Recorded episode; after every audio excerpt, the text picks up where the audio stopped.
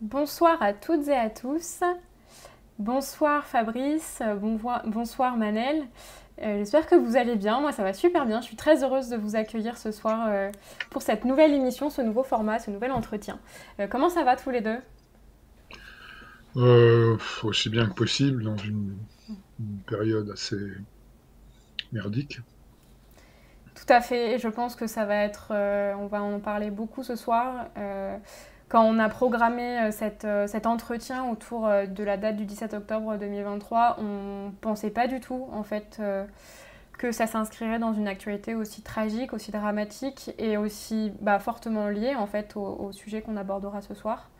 Euh, mais bah, c'est le cas et donc il va falloir qu'on traite à la fois du sujet mais en gardant à l'esprit euh, l'actualité tragique qui se passe euh, en, en, Palestine avec la guerre entre, entre d'Israël contre la bande de Gaza et, et, les Palestiniens.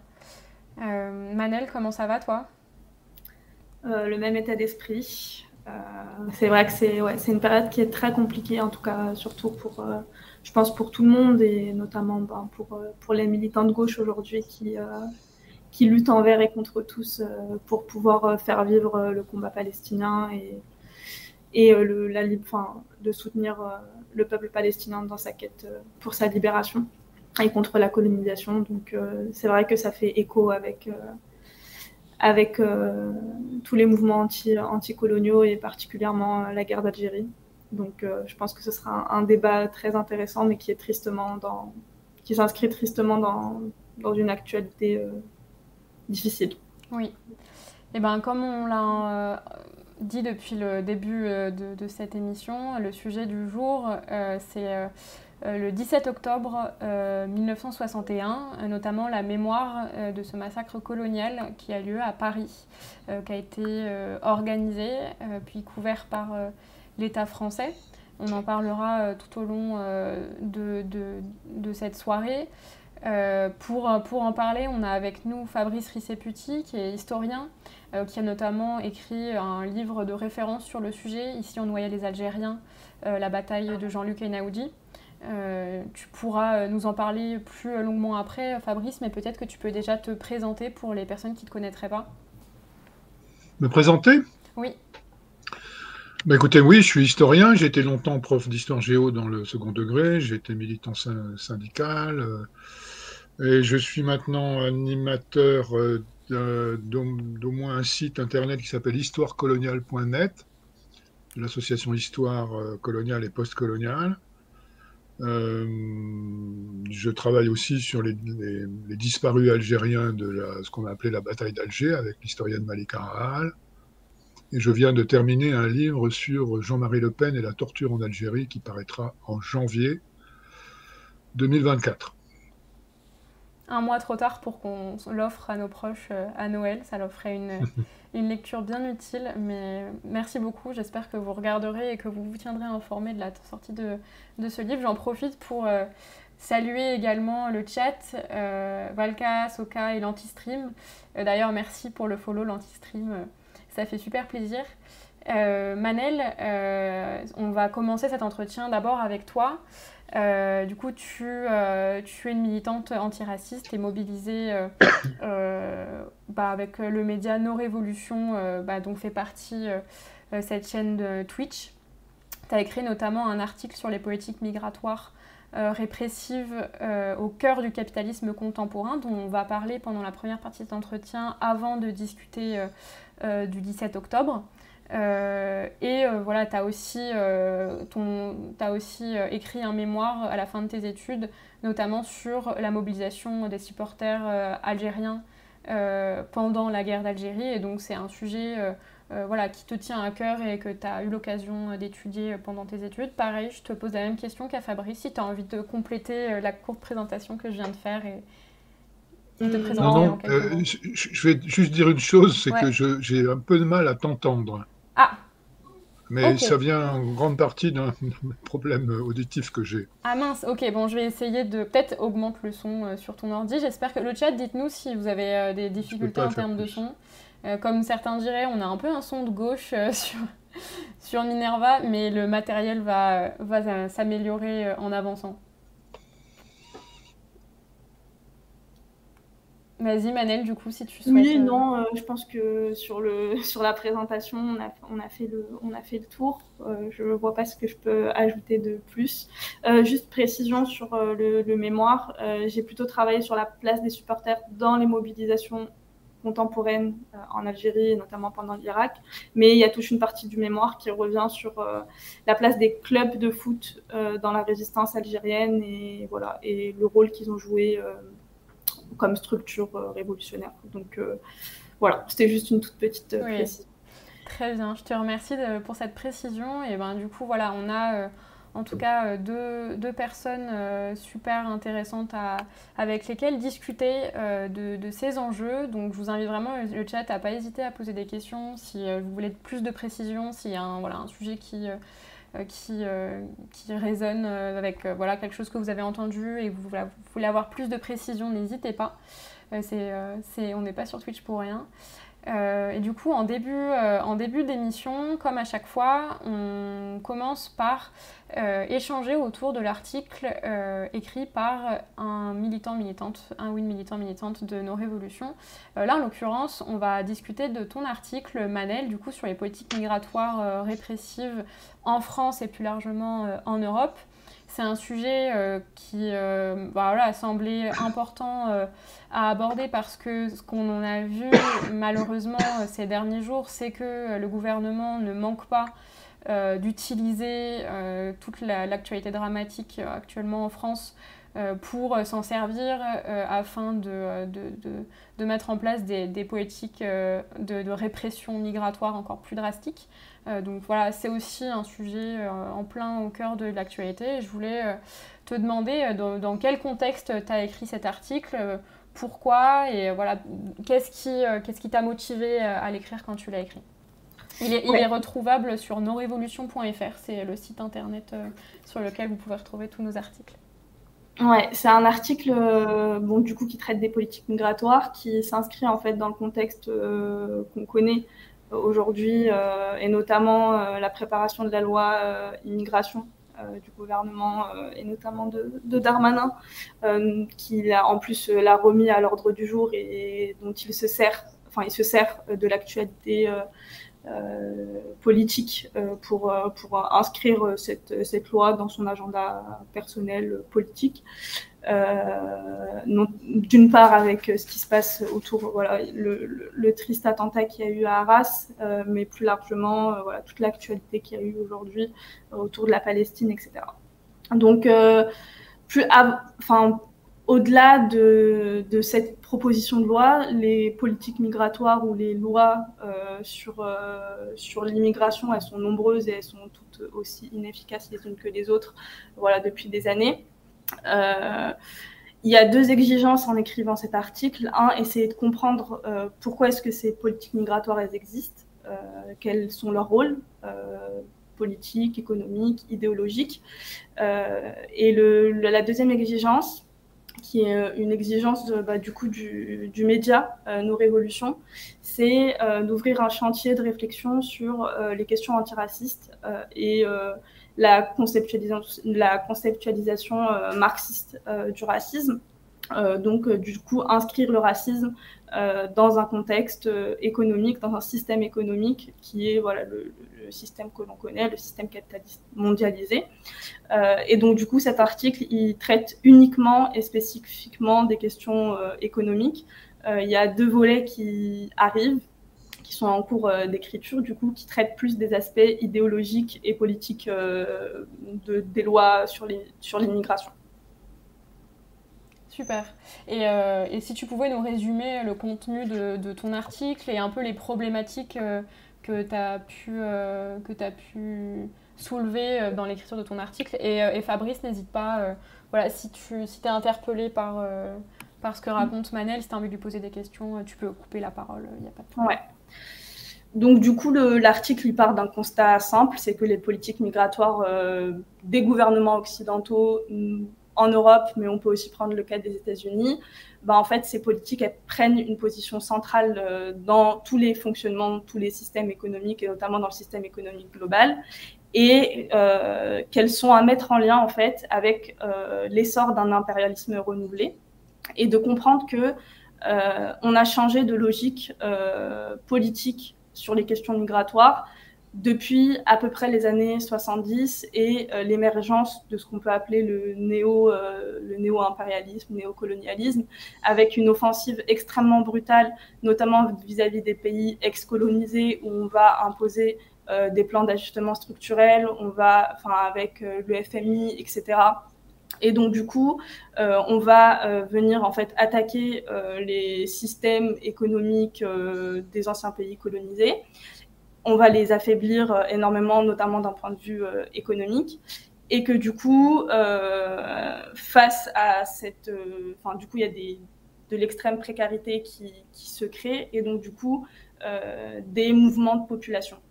Donc d'abord l'article vise à montrer que le capitalisme tel qu'il a toujours fonctionné a toujours été accompagné de déplacements de population que ce soit en Europe, on connaît les vagues italiennes, euh, espagnoles, etc. Euh, et aujourd'hui, voilà, c'est euh, d'autres formes de migration qui ont émergé. Et là, ce qui change radicalement dans les nouvelles politiques migratoires, c'est qu'on va fermer les frontières. Contrairement aux années d'entre-deux-guerres et juste après la Seconde Guerre mondiale, on a voulu importer de la main-d'œuvre et donc du coup, on a fait ramener tout simplement des, en fait, des, migrants en France pour occuper euh, certains emplois, notamment bah, pour reconstruire euh, les différents pays après, après guerre. Et euh, là, en fait, on change de logique où on ferme les frontières, on sélectionne du coup des, des formes de migration. C'est tout ce que le gouvernement appelle aujourd'hui les migrations choisies tout simplement parce qu'on est dans un système où le système capitalisme mondial, euh, il fonctionne sur le principe de délocalisation. Donc, on va délocaliser un certain nombre euh, euh, de productions. Et donc, du coup, les lieux de production stratégiques ne sont plus en Europe. Et donc, du coup, on a besoin de garder la main-d'œuvre bah, dans les pays dans lesquels on a délocalisé tout simplement les entreprises, etc. Ou alors dans les pays où on a besoin de de voilà d'extraire des richesses, enfin de piller des richesses, etc. Et donc du coup, euh, c'est ce qui explique euh, aujourd'hui des mesures euh, extrêmement répressives où on n'a plus besoin voilà de, ramener cette main d'œuvre en Europe. On a besoin qu'elle reste là où il y a les lieux de production. Et donc du coup, c'est ce qui entraîne bah, tous les drames qu'on a connus là cet été, mais depuis voilà depuis plusieurs années euh, où euh, on a euh, des milliers de personnes qui meurent en mer, dans les montagnes, dans les déserts. Et un autre élément important, ça va être vraiment les, partenariats qui vont être noués avec d'autres pays autoritaires. On l'a vu cet été avec la Tunisie, où on va en fait signer des conventions de partenariat pour que ces pays-là gardent les flux migratoires en fait. Et donc du coup, ça va créer encore une fois euh, des, des, centres de détention de migrants dans des situations voilà effroyables qu'on connaît aujourd'hui.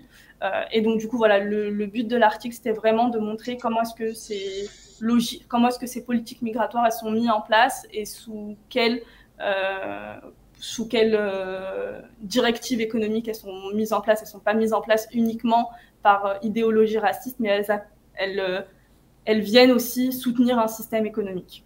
Hmm. Et en fait, quand tu parlais des métiers en tension euh, tout à l'heure, euh, euh, qui du coup pourraient on pourrait sélectionner en gros euh, des migrants, des migrantes en fonction de certains métiers. En fait, euh, il s'agit de quoi? Il s'agit des métiers euh, du bâtiment, du care bah, Ça va être beaucoup, oui. Ça va être en fait du, du, travail non délocalisable, en fait, en très grande majorité, et du travail très précaire, dont une, grande partie des populations, de la population française native n'occupe plus les postes. Donc, ça va être tout ce qui va être bâtiment, restauration, ubérisation, travail du care euh, pour les migrantes, euh, donc tout ce qui est le travail du soin, travail domestique, de l'aide à la personne. Il y a une vraie privatisation du marché euh, du, soin et du domestique où on va chercher spécifiquement parce que il y a aujourd'hui aussi des politiques spécifiques migratoires pour les femmes migrantes où elles, on va aller les chercher, y compris ailleurs dans le monde. On va nouer des partenariats, on va aller les chercher pour qu'elles viennent travailler dans ces secteurs qui sont extrêmement lucratifs, privés, et donc du coup, dans lesquels ben, les femmes migrantes vont très mal, enfin, on, on les ramène uniquement pour qu'elles travaillent dans ces secteurs spécifiques, donc les métiers du care, donc du soin, enfin du soin, de l'aide à la personne, de la domesticité, etc. Donc, euh, donc en fait, euh, quelque part, euh, je le dis dans l'article, l'Europe a ce lien avec le reste du monde où c'est l'homme entre guillemets, où c'est celui voilà qui ne sait pas laver chez chaussettes, se faire à manger, voilà juste tout, le travail qu'on assigne aux femmes, ben, métaphoriquement, ben, c'est le rôle des, États occidentaux euh, qui, qui l'assument, donc euh, qui assument le rôle d'homme, et du coup les populations migrantes qui assument en quelque sorte, enfin métaphoriquement encore une fois, euh, le, rôle, le rôle de femme. Je dis aussi bonsoir à Soupe au poivre et à Fred dans, le chat. Merci de nous avoir rejoints. toi, t'en as pensé quoi, Fabrice, de ces débats autour voilà, de la nouvelle loi immigration qui va être débattue dans les, mois à venir je, ne peux pas dire que j'ai suivi ça de très près, simplement j'ai été assez euh, inquiet, disons, euh, de voir une grande partie de la gauche institutionnelle se rallier au thème de, l'immigration choisie. Hein. Je pense notamment à une pétition euh, qui a été publiée il y a quelques jours, ou quelques semaines, qui demandait la régularisation euh, des sans-papiers euh, dans, les métiers en tension. Mm. bon, mais. oui, puis ce qui est super choquant. Pas plus étonnant que ça, mais c'est inquiétant. Tout ça, ça a été. Enfin, si on prête attention un peu au timing et au moment où les choses ont été débattues, au final, ça veut dire que c'est euh, la question des métiers en tension, elle a été débattue avec euh, le parti euh, Renaissance pendant la mobilisation contre, contre les réformes de retraite. Quoi. Donc c'est, c'est, on voit qu'au final, c'est, un, c'est, un, c'est une question qui, qui concerne bien sûr évidemment euh, la question des migrants, mais plus généralement qui concerne euh, l'ensemble de la vision euh, néolibérale et austéritaire et autoritaire du gouvernement en France. Quoi. Et du coup, la question de, de s'y rallier ou non est d'autant plus large et ne concerne, concerne évidemment la question des migrants et c'est suffisamment grave pour se battre ne serait-ce que sur cette question, mais plus largement. quoi. Oui, ce qui est choquant, c'est que la position historique de la gauche, c'est de dire euh, la régularisation pour euh, tous les sans-papiers. Quand on dit sans-papiers, en réalité, ils ont plein de papiers et euh, on fabrique aussi de toutes pièces une catégorie de personnes qu'on décide qui n'ont pas de papier. En vrai, ils en ont, mais c'est aussi voilà tout un tas de lois qui font qu'il y a des gens qui se retrouvent ben, dans, des situations entre guillemets d'illégalité. Mais par exemple, le simple fait, enfin la mobilité euh, est inscrit dans, dans, la, dans, la, Déclaration des droits de l'homme. Donc, on a tous le droit euh, voilà, de, bouger partout dans le monde, mais il n'y a pas de droit euh, à l'installation. Donc voilà, ça touche aussi aux questions de, citoyenneté et de qui est-ce qu'on reconnaît comme citoyen ou non. donc je pense que voilà, on a, on a perdu. c'est aussi une des réflexions qui, qui, qui est sous-jacente de toutes les questions qui touchent à l'immigration ou aux questions de, du, racisme. C'est aussi une gauche qui n'est pas, incapable, euh, qui n'est pas capable ou n'est pas en mesure aujourd'hui de proposer de contre-projets sur ces questions-là, euh, qui, sont, euh, qui, fracturent la société française, etc., mais qui n'est pas en mesure aujourd'hui de dire voilà ce qui cause l'immigration et voilà ce qu'on fait nous, comme, quel est notre contre-projet sur la question et comment est-ce qu'on combat ces différentes lois, parce qu'en fait, finalement, on est assez démunis et on perd à chaque fois, euh, à chaque fois qu'il y a ce type de proposition de loi, et on autorise euh, de plus en plus, bah, du coup, euh, notamment l'expulsion arbitraire de, personnes étrangères, enfin dites étrangères. voilà, enfin, je, pense que ça s'inscrit aussi dans un dans un moment autoritaire de l'État français qui, se, voilà, qui, qui, ne reconnaît de moins en moins de droits, euh, notamment de droits internationaux, euh, du droit au refuge, du droit à l'installation, etc. Euh, donc c'est important aujourd'hui d'être combatif quand il y a ce type de loi qui, qui, qui, est mis sur la table. Et c'est regrettable voilà, que certains partis, certains partis de gauche ou certaines parties personnalités de gauche pensent pouvoir dealer avec le gouvernement sur la régularisation de certains métiers en tension, alors que voilà, notre position historique, c'est la régularisation de tous les, sans-papiers parce que l'illégalité n'existe pas, en fait, tout simplement. Ces gens-là travaillent, euh, habitent en France, ont des enfants en France, euh, payent leurs impôts, euh, voilà. Enfin, ça n'existe pas en tant que tel. Mm. Et d'ailleurs, j'ai regardé aujourd'hui la, mobilisation. Il me semble que c'est dans les dans les travaux liés aux Jeux Olympiques 2024, il y a une grève euh, de travailleurs sans papier qui a, débuté soit aujourd'hui, soit dans les quelques jours euh, qui ont précédé, euh, je ne me souviens plus exactement. mais du coup, c'est aussi une double peine pour les travailleurs et plus généralement les étrangers euh, les, travailleurs sans papier et les étrangers qui sont en France. C'est-à-dire que dès l'instant où ils se mettent dans une position face à l'État français où ils peuvent aller en garde à vue, donc c'est totalement le, possible en fait euh, euh, quand bah, on manifeste. C'est de plus en plus le cas aujourd'hui. On peut être en garde à vue bah, pour le simple fait de se balader dans la rue si on n'a pas si on n'a pas ses papiers.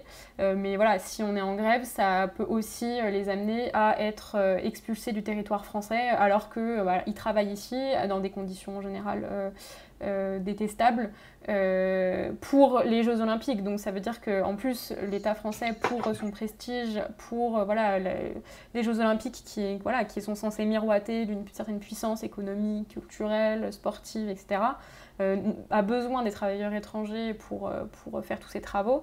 et ils sont potentiellement... Enfin voilà, s'ils font grève, ils peuvent être envoyés dans leur pays. Et je parle des travailleurs qui se mettent en grève, je parle aussi de n'importe quel étranger ou de n'importe quel travailleur sans papier qui peut être contrôlé, mis en garde à vue et renvoyé dans son pays euh, euh, aussi simplement que ça, quoi. Il y a l'anti-stream, excuse-moi, il y a, l'anti-stream qui nous dit qu'il euh, y a une grève victorieuse et aujourd'hui l'occupation d'une boîte, d'intérim qui participe au JO. mais je t'ai coupé. c'est ce que j'allais dire. ouais c'est très intéressant, surtout toutes les positions qu'il y a eu de la France sur, euh, sur le Qatar et sur l'exploitation euh, de migrants au Qatar. Ça se passe exactement la même chose. Enfin, il se passe exactement la même chose ici, sur notre propre territoire. Euh, et c'est vrai que voilà, aujourd'hui, il faut faire grandir ces solidarités-là et faire grandir cette, voilà, cette question parce que juste ce pays, il tient debout grâce à grâce à la sueur et au sang aussi de, de, milliers, de milliers de travailleurs qui travaillent dans des conditions horribles et pour qui on est dans euh, l'indifférence totale. Quoi. Il y a un, passage dans ton article que je trouve particulièrement euh, euh, juste, Manel, quand tu dis que en fait, le prolétariat, les travailleurs français, ils peuvent profiter en vrai du, de leur, du confort qui est celui du fait d'habiter en France, bien sûr, confort tout relatif en fonction de son salaire, de ses droits, etc. Et c'est de plus en plus compliqué pour tout le monde de vivre euh, de manière décente évidemment. Euh, mais voilà, toujours est-il qu'il euh, y a un minimum de confort possible en France et que ce confort, bah, il est consenti au prix du travail de ces travailleurs étrangers et de ces travailleurs sans papier et qu'il est essentiel, c'est ce que tu dis dans ton article. Enfin, tu pourras éventuellement répondre si j'ai si pas forcément formulé ça bien, mais voilà, c'est essentiel que les travailleurs français euh, soient solidaires en fait des, travailleurs étrangers et sans papier et ne se satisfassent pas euh, du confort qu'ils gagnent au, prix de, leur exploitation. Et puis ça pose une question, euh, on va dire vieille comme le temps, mais enfin en tout cas que se sont posées les, enfin que s'est posée la gauche, c'est la fin de la division du travail entre différentes classes, classes sociales. et là l'idée qui est défendue aussi, c'est que si euh, des, personnes, de par euh, leur euh, origine ethnique ou de par leur venue d'ailleurs, etc., occupent une place spécifique dans le système capitaliste, c'est-à-dire qu'il y a une division du travail qui est liée à cette position en fait racialisée, et que du coup, il existe aussi, au même titre qu'il existe une division genrée du travail, donc un travail fait pour les femmes, un travail fait pour les, pour les hommes, euh, ben, un travail fait pour les personnes immigrées euh, ou euh, voilà, enfin pour les personnes immigrées et ça se, ça se, comment, ça se transmet aussi de génération en génération. Ce que je veux dire, c'est que les gens qui, les, les descendants d'immigration entre guillemets, mais qui sont français issus de, de, l'immigration, bah, ils occupent aussi les mêmes positions sociales dans leur très grande majorité. On le voit notamment avec toutes les réformes qu'il y a sur les bacs pro, sur, sur, qui concernent majoritairement les, les, les, lycéens issus des milieux populaires, etc., où on, cantonne des milieux à des travaux, à un travail spécifique qui est voilà, le, le, le un travail qui s'hérite en fait entre guillemets de, génération en génération. Donc c'est important de lier cette question du racisme à la question économique et à la manière dont se structure l'économie euh, euh, mondiale et l'économie française ici en l'occurrence. Et comment est-ce qu'on, enfin la question c'est comment est-ce qu'on y met fin euh, Comment est-ce qu'on fait pour que en fait tout simplement ce soit plus ben, les immigrés qui construisent, enfin qui construisent euh, nos rues, euh, balayent nos rues, euh, nous livrent à manger en Uber, nous emmènent à droite à gauche. Enfin voilà, c'est vraiment tout, tout, ce tout cette tout ce travail en fait de la de, de la domesticité en fait d'une certaine manière qui s'est hérité voilà à travers à travers à travers les siècles. Mm, mm. Et enfin je vous conseille vraiment, parce que toute notre discussion là, sur, euh, sur l'immigration, elle rejoint pas mal la discussion euh, qu'on avait eue la semaine dernière avec Françoise Davis, euh, qui a réalisé, la non, pas la réalisatrice, c'est l'autrice de, de, documentaire qui s'appelle L'histoire d'une nation et qui raconte en gros l'histoire de la fabrication de l'identité française au travers de l'histoire de l'immigration, de l'histoire de l'école et euh, de l'histoire de, l'exploitation des femmes et euh, de l'évolution de l'encadrement de relations amoureuses. C'était vraiment super intéressant, donc je vous recommande vraiment euh, d'aller regarder cet entretien qui est dispo sur notre chaîne YouTube. Euh, et, je vous conseille également, euh, avant de passer à la suite de, de, notre, euh, de, notre, de notre émission, je vous recommande beaucoup, Soka, si tu peux le mettre dans le, dans le chat, le, le parti pris qui a été publié aujourd'hui par Nos Révolutions. Euh, chaque mois environ, euh, nos révolutions euh, publient un parti pris qui est une prise de position sur l'actualité du moment. Bon, du coup, l'actualité de cette semaine, ça aurait peut-être été de parler de la guerre et de l'impérialisme, vu ce qui se passe entre Israël et Palestine. mais voilà, quand on a eu nos discussions, on a vraiment tenu à parler de la, du projet de loi immigration et de toute la discussion qu'on vient d'avoir. Et donc, on a sorti ce parti pris aujourd'hui. Euh, et il traite de, en long, en large et en travers de la question avec un certain nombre euh, euh, voilà, de propositions, que ce soit la participation des étrangers à la vie poétique, effectivement la remise en question de la division du travail. Enfin, je vous laisse parcourir l'article. il est vraiment, enfin, voilà, se jeter de fleurs, je trouve vraiment très bien et c'est important qu'on ait cette parole aussi à gauche. Donc je vous invite voilà, à retrouver ce parti pris sur nosrévolutions.fr. Euh, est-ce que vous Manel, tu penses qu'il manque un, aspect euh, de la discussion euh, Non? Ok, bah, on va passer sans plus tarder à notre, au cœur de notre entretien autour du 17 octobre 1961. pour la petite histoire, normalement, ce live devait avoir lieu hier, donc ça aurait été le jour d'anniversaire de cette date dramatique euh, qui du coup euh, a eu lieu euh, donc en 1961 pendant la guerre d'Algérie et durant laquelle l'État français a réprimé dans le sang une manifestation d'Algériens et mince on a perdu Fabrice mais dès qu'il va revenir je le referai rentrer dans le stream ça arrive de temps en temps donc c'est une ah voilà il est, il est de retour c'est c'est une manifestation de, de militants contre la guerre d'Algérie euh, que ce soit des Algériens ou euh, des militants tout simplement euh, solidaires. et du coup, je voulais te demander, Fabrice, peut-être pour commencer cette discussion, donc j'ai mentionné tout à l'heure que tu as écrit le livre Ici on noyait les Algériens, la bataille de Jean-Luc Einaoudi. Peut-être que pour introduire la discussion, tu peux nous expliquer pourquoi tu as écrit ce livre et, comment cette histoire s'est écrite. Alors écoute, euh, je sais pas trop, c'est une question toujours un peu difficile. C'est difficile d'expliquer pourquoi on a, écrit un livre toujours.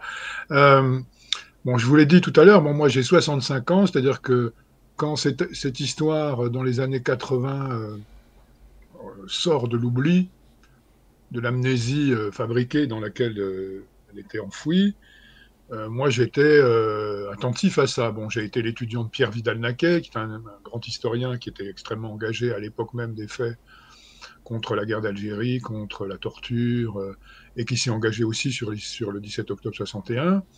Voilà, donc c'est quelque chose que, que je, une histoire que j'ai suivie, cette histoire du, retour à la mémoire euh, collective de ce massacre.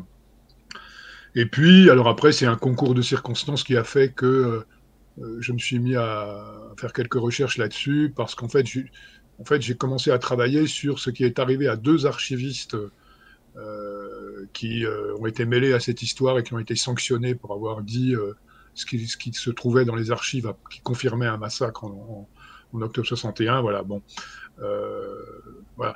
Mais c'est aussi évidemment parce que euh, ce, cet événement-là, alors, c'est pas un événement d'une grande importance dans le cours de l'histoire de la guerre d'indépendance algérienne. Hein. Au moment où il se produit, euh, l'indépendance de l'Algérie n'est plus qu'une question de, date et de modalité.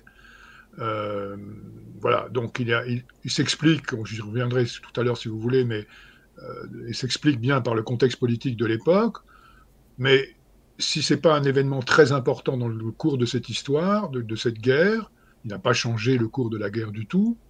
En revanche, c'est une histoire très importante dans l'histoire de France, dans l'histoire euh, de l'immigration, dans l'histoire de la façon dont euh, la République française a traité, a continué à, à traiter l'immigration, les non-blancs, euh, les musulmans, enfin bon, il y a tout ça. C'est aussi une histoire, évidemment, c'est une sorte de... c'est une histoire dans laquelle on voit fonctionner le système d'impunité des violences policières racistes en particulier. Euh, c'est euh, une histoire dans laquelle on voit collaborer toutes les institutions de la République dans la, commission d'un crime et dans son, dans, son, dans son impunité et dans son, invisibilisation. Enfin voilà, c'est vraiment, en fait, c'est un événement complexe de ce point de vue-là. Euh, bon, voilà, qui, euh, c'est cette importance-là qui justifie qu'on écrive des livres là-dessus, quoi. Hein. Et quand tu parles de la bataille de Jean-Luc Einaudi, c'est qui euh, Jean-Luc Einaudi?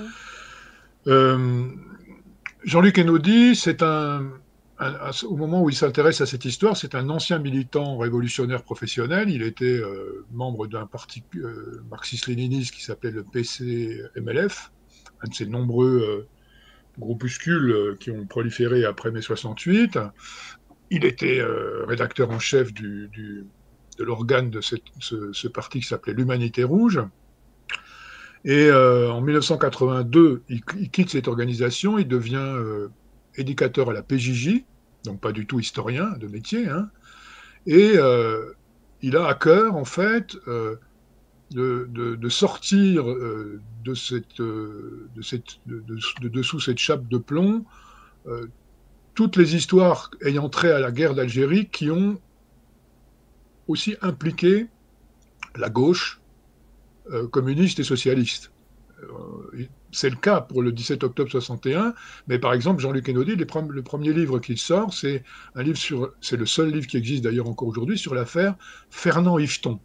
Fernand Yveton, c'était un ouvrier euh, algérois d'origine européenne, membre du Parti communiste algérien, non pas du Parti communiste français, qui euh, euh, a été condamné à mort et exécuté en 1957 alors, pour avoir posé euh, une bombe qui était destinée à saboter son usine à Alger, qui n'a jamais explosé, qui a donc, elle était destinée à, ne tuer personne, elle n'a tué personne, et pourtant, donc, euh, Fernand Yveton a été, euh, a été exécuté pour l'exemple, c'est le titre du livre de Jean-Luc Enaudi, avec l'aval de François Mitterrand, qui était à l'époque ministre de la Justice. Voilà. Et euh, voilà, c'est ça le premier travail d'Enodi. Donc euh, c'est quelqu'un qui est un, c'est vraiment un phénomène dans l'histoire, euh, dans cette histoire-là, dans l'histoire intellectuelle et politique, parce que il est, c'est sur son temps libre, à ses frais, de façon totalement indépendante de toute structure, qui se livre à des recherches qui sont à chaque fois des recherches pionnières. C'est le cas sur l'affaire Fernand Yveton. Et puis c'est lui qui écrit la première véritable histoire il rend une histoire au massacre du 17 octobre 61 dans un livre qui est, publié en 1991 qui s'appelle La bataille de Paris, euh, qui fait du bruit à l'époque. Hein. il, écrit la première histoire d'un événement qui n'avait pas d'histoire parce qu'il n'avait pas eu d'historien. Jusque-là, euh, quand on regarde dans, les publications à caractère historique, on s'aperçoit que euh, soit il n'est pas mentionné, soit il est confondu avec la répression de Charonne, qui a visé, elle, non pas des Algériens, mais des militants communistes français au métro Charonne quelques mois plus tard. bon, c'est une sorte de rumeur mémorielle. Voilà.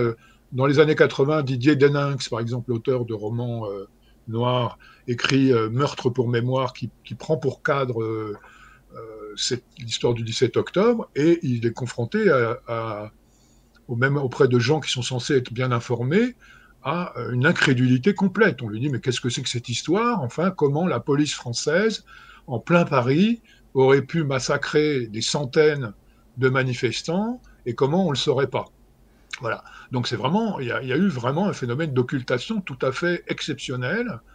Euh, et Jean-Luc Enodi, alors il n'est pas le seul à avoir milité pour euh, pour qu'on reconnaisse euh, cette histoire, mais il est le premier à avoir, grâce à des, recherches d'historiens autodidactes, hein, alors dans les archives, pas beaucoup dans les archives parce qu'on lui refusait l'accès aux archives, mais auprès des témoins, c'est ça qu'il a fait de façon comme vraiment un pionnier. Hein, à l'époque, on fait très peu ça.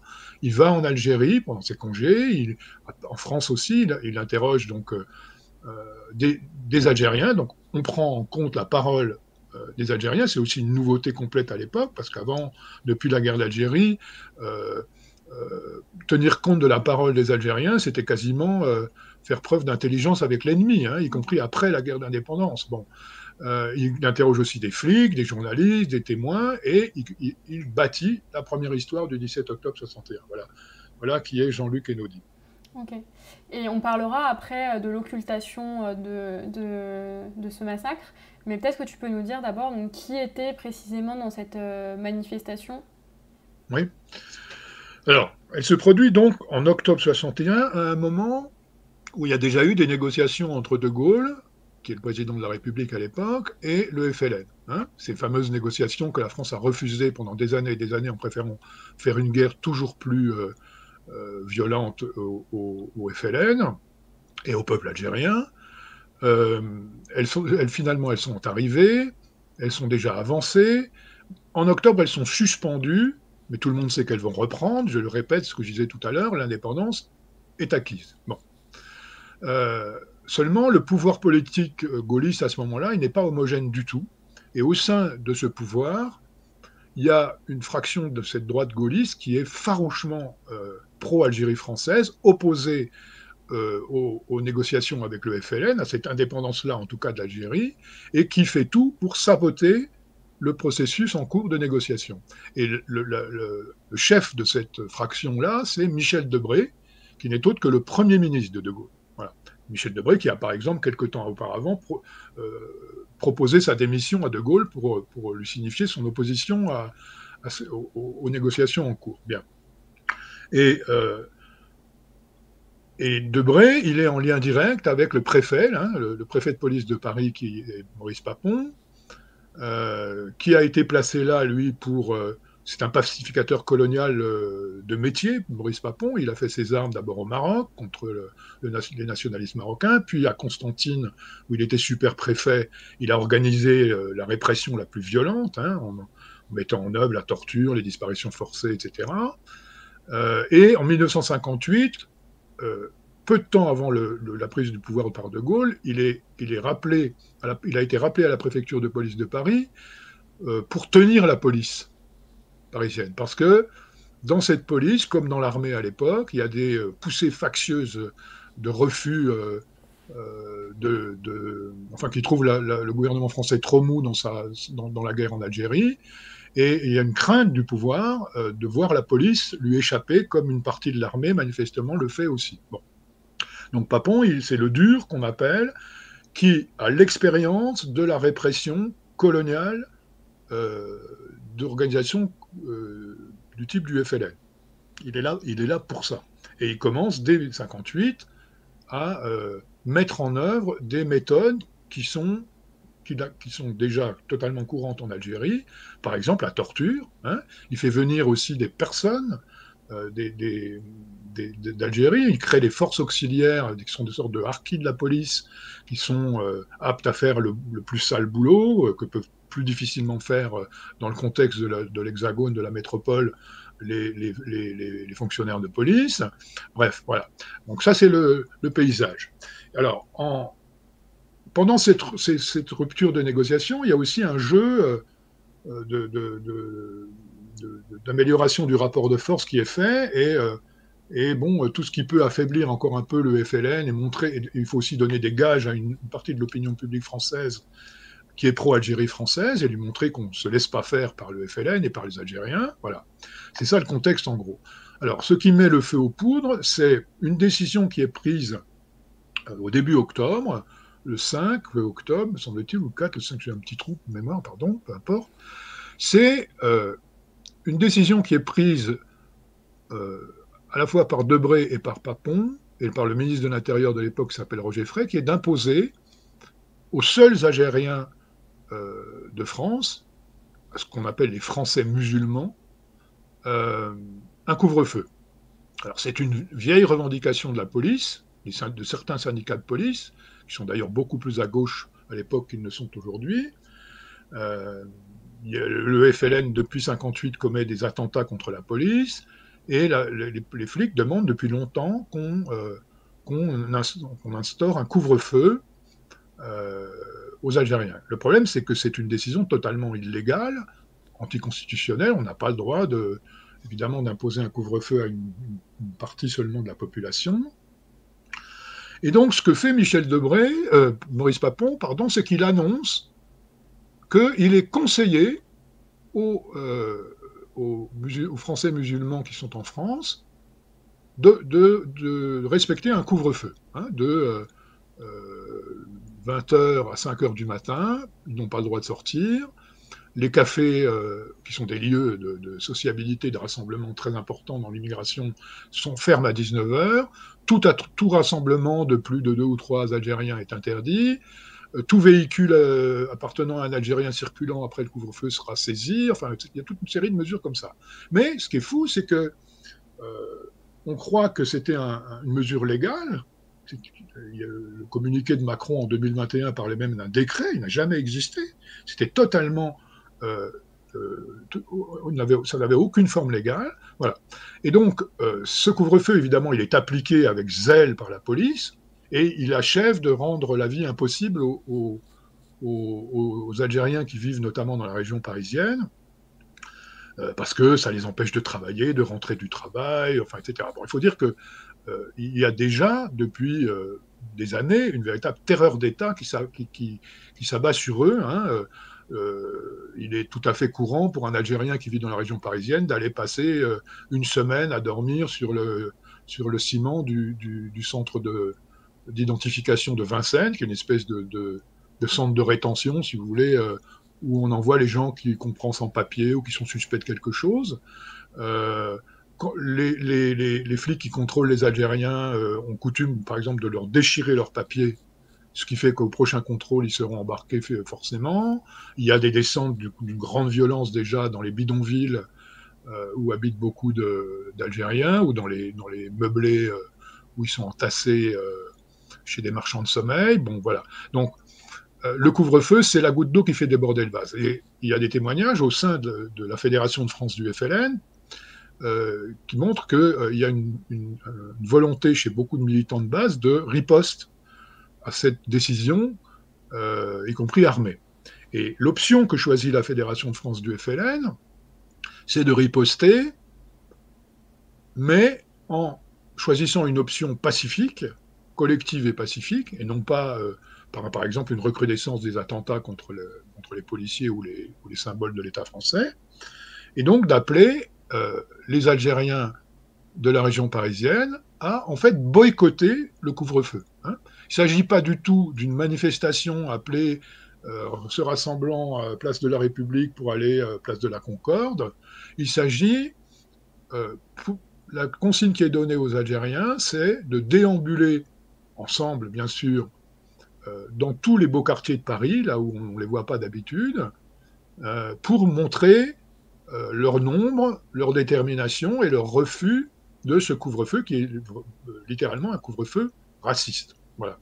Alors j'ajoute que le FLN, la Fédération de France du FLN, le fait toute seule et il y aura très très très peu de, Français dans cette manifestation. Bon, et ça pose la question des relations qu'il y a à l'époque entre la Fédération de France du FLN et la gauche française. Alors, euh, avec la, SFIO, le Parti socialiste de l'époque, on n'en parle même pas, puisque ce parti-là, lui, s'est euh, vautré dans, la, dans la, pratique de la terreur coloniale, sous Guy Mollet, par exemple, et Robert Lacoste. Euh, avec le Parti communiste français, les relations sont assez exécrables elles sont très tendues. Il y a quand même des contacts et il y a eu des négociations pour envisager une éventuelle riposte commune, mais elles n'ont rien donné. Et donc, et puis le FLN tient à ne pas être noyé dans autre chose que son, combat pour l'indépendance. Et donc, parce que le Parti communiste français, j'ai oublié de le dire, et il est encore à cette époque-là sur la ligne euh, paix en Algérie, mais pas indépendance de l'Algérie, hein, ce qui fait une très grosse différence. Euh, voilà. Et donc, euh, je vais peut-être m'arrêter là parce que je suis capable de, faire un tunnel de deux heures. Hein. Il faut, me couper de temps en temps parce que. Non, t'inquiète. Je voulais, je voulais que tu euh, finisses de, développer sur. Euh, c'était quoi cette manifestation qui. Alors, son déroulement, c'est donc. donc, de leur bidonville, par exemple, de l'énorme bidonville La Folie à Nanterre, qui est assez connu maintenant, hein, puisqu'il y a pas mal de publications qui ont été, qui ont été faites dessus des quartiers euh, d'autres banlieues aussi, hein, des quartiers du centre de Paris où parfois ils habitent. Euh, donc les Algériens et les Algériennes sont invités à venir. Euh, ils, vont venir très souvent endimanchés. Hein, et ça, c'est, on voit dans toutes les, tous les cortèges qui ont eu lieu, alors il n'y en a pas eu beaucoup pendant la guerre, mais avant la guerre déjà, quelque chose de systématique, c'est-à-dire qu'on veut montrer une dignité, quoi, on veut montrer euh, voilà. Et donc sont invités donc à, venir dans Paris le 17 octobre.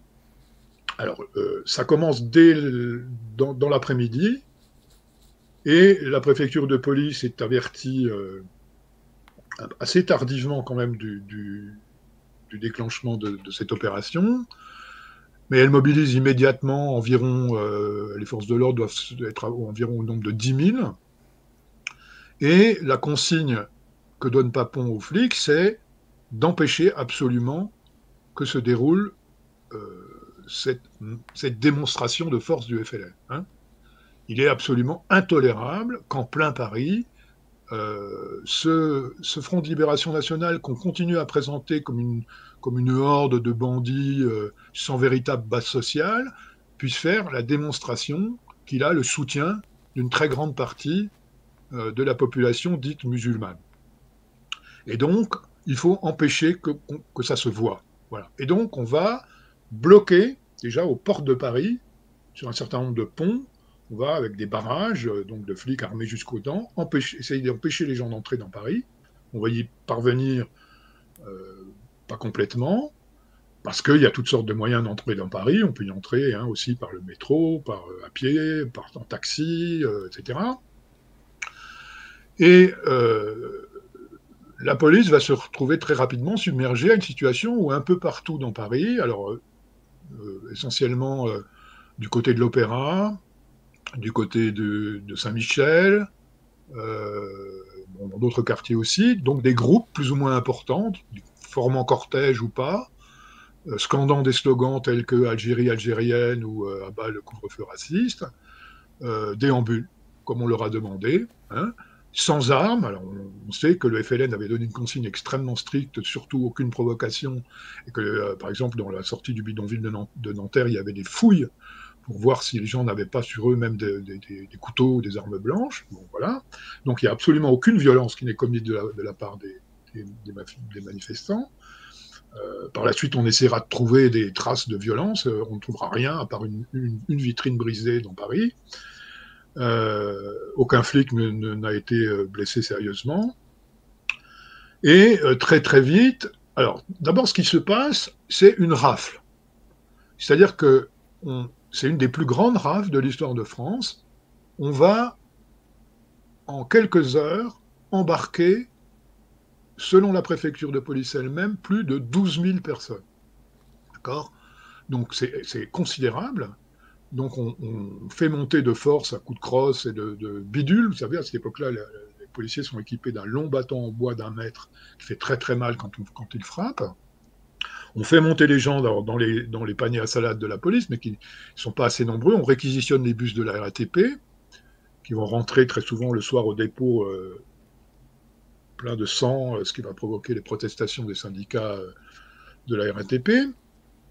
Et on les emmène dans des lieux improvisés de détention, parce que c'est pareil, on ne sait pas où les mettre au départ, il faut, trouver des lieux. Alors on va trouver donc ce fameux centre de Vincennes, dans le bois de Vincennes, on appelle le centre d'identification, où beaucoup d'Algériens sont déjà passés.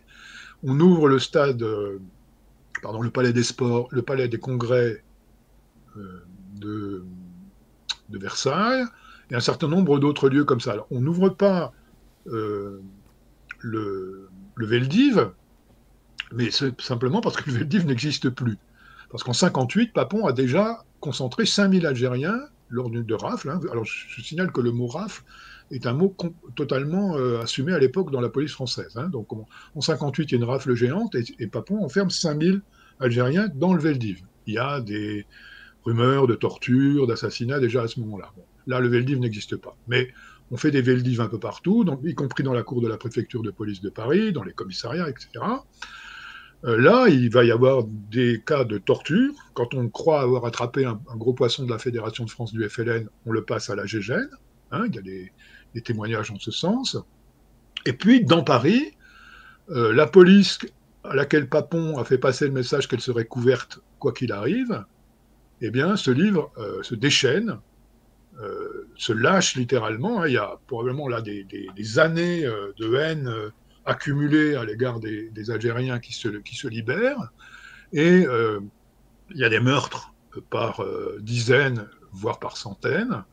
Et donc des gens, donc on s'est bien connus, qui sont jetés dans la Seine, soit inconscients, soit, soit conscients, soit ligotés, etc. Mais on trouve aussi des gens morts qui sont morts par balle, les gens qui sont morts par, par strangulation avec les câbles de, frein de la, des vélos de la police parisienne. Enfin, c'est une horreur totale.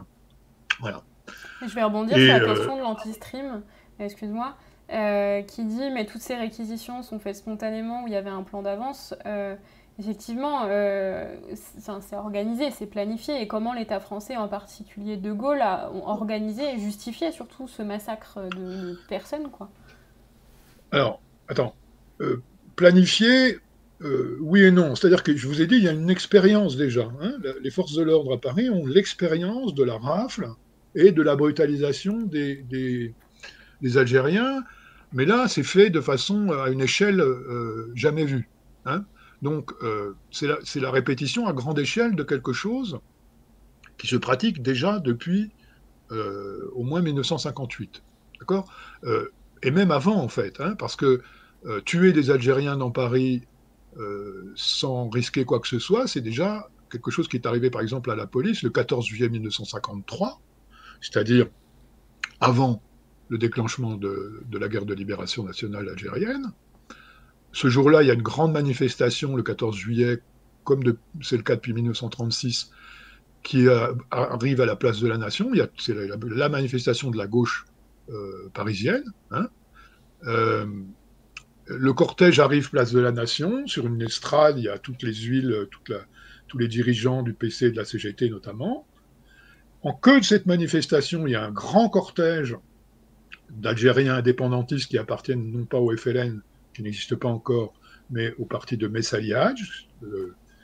Euh, et il y a une échauffourée qui se produit à l'arrivée place de la Nation et la police tire à balles réelles sur le cortège et tue euh, sept personnes, dont six Algériens, un militant français de la CGT qui s'interposait, et il n'arrive absolument rien aux policiers. Hein.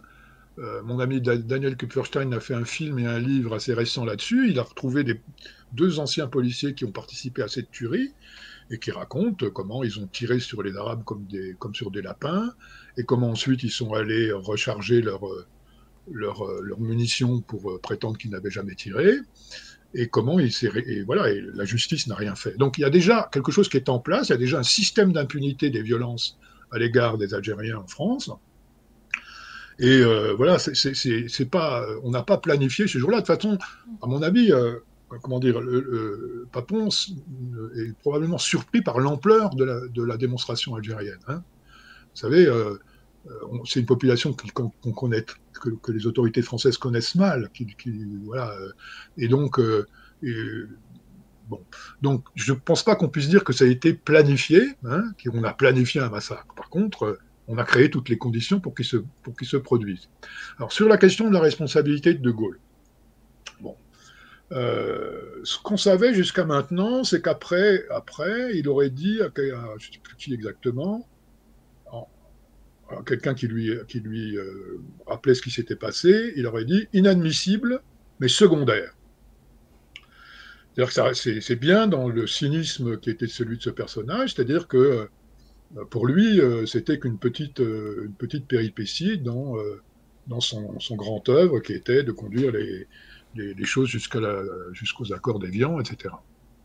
Depuis, le journaliste de Mediapart, Fabrice Arfi, a, trouvé il y, a, quelques mois, ou l'année dernière, sais plus quoi, dans les archives de l'Élysée qui se sont trouvées ouvertes assez récemment, des documents que De Gaulle a été informé après, très vite, et complètement de l'ampleur euh, de ce qui s'était produit.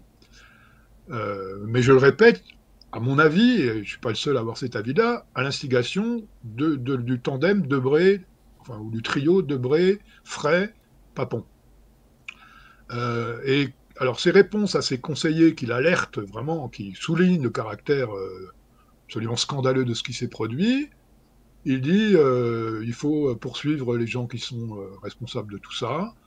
Mais il dit ça en sachant très bien que personne ne sera, ne sera poursuivi parce que c'est totalement, totalement, il est totalement certain, l'impunité est totale. Et puis, il faut ajouter par exemple que euh, de Gaulle maintient Maurice Papon au pouvoir, euh, au pouvoir à la préfecture de police de Paris, en poste, jusqu'en 1968, 1967, pardon.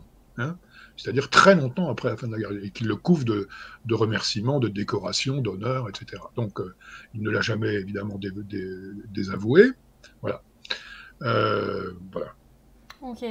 Et, moi, j'avais une question. vas-y, Madeleine. Ouais, euh, juste sur la reconnaissance de ce massacre, il, y a, euh, il me semble que Jean-Luc Kennedy avait aussi, euh, était aussi entré en procès contre Maurice Papon à un moment. Oui, alors ça c'est bien sûr. Bien après.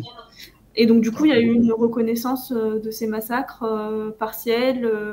enfin, Est-ce qu'on a reconnu la responsabilité de l'État français et de Maurice Papon notamment dans, dans ce massacre-là? Alors, euh, ce dont tu parles, ça se produit à la fin des années 90, hein, c'est-à-dire très longtemps après les événements en question. Donc, entre-temps, quand même, il faut dire une chose, c'est qu'il y a eu des réactions. Hein, euh, euh, bon, la presse, le lendemain, titrait Violente manifestation nord-africaine. Voilà, la, version de Papon, c'était qu'il y avait eu deux morts seulement, deux morts qu'il est obligé de reconnaître parce qu'ils ont été annoncés par une dépêche de l'AFP, que les Algériens étaient armés, qu'ils ont tiré, etc. C'est repris par une grande partie de la presse, mais pas par toute la presse du tout.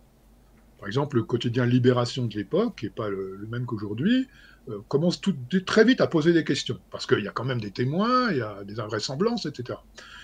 Et il y a une opposition quand même, euh, notamment euh, celle de... pardon, j'ai encore un trou. il y a une opposition qui réclame une commission d'enquête. Et le pouvoir, très habilement, fait ouvrir une information judiciaire, une procédure judiciaire, et quand une procédure judiciaire est en cours, il ne peut pas y avoir en même temps de commission d'enquête parlementaire. Donc c'est comme ça qu'ils évitent la commission des enquêtes parlementaires. Et puis très rapidement, on passe à autre chose. Il y a aussi des manifestations de protestation qui sont organisées. Donc très, très, très peu de temps après le 17 octobre, il y a une manif Place Maubert. On voit des gens comme Jean-Paul Sartre, par exemple, à l'initiative de l'UNEF de l'époque, qui est en le mouvement en pointe dans la lutte contre la guerre d'Algérie. Et puis quelques jours après, le 1er novembre, c'est le PSU hein, qui a été créé, donc qui a quitté la SFIO justement sur les bases anticolonialistes, qui organise une manifestation clandestine avec des, rencarts euh, euh, secrets, etc. Mais la manifestation est très très vite dispersée, voilà. Et puis donc on est en pleine guerre d'Algérie et la manifestation, même des, Français, est très, est très compliquée. Et puis il y a Sharon qui arrive là-dessus, c'est-à-dire euh, en février 62, donc quatre mois plus tard. Et là, c'est là que la gauche, trouve ses martyrs de, la lutte contre la guerre d'Algérie, avec donc les neuf morts de Charonne, euh, qui ont fait des obsèques euh, extraordinaires. C'est une des plus grandes manifestations de l'histoire de France, qui accompagne les cercueils des morts de Charonne au Père Lachaise.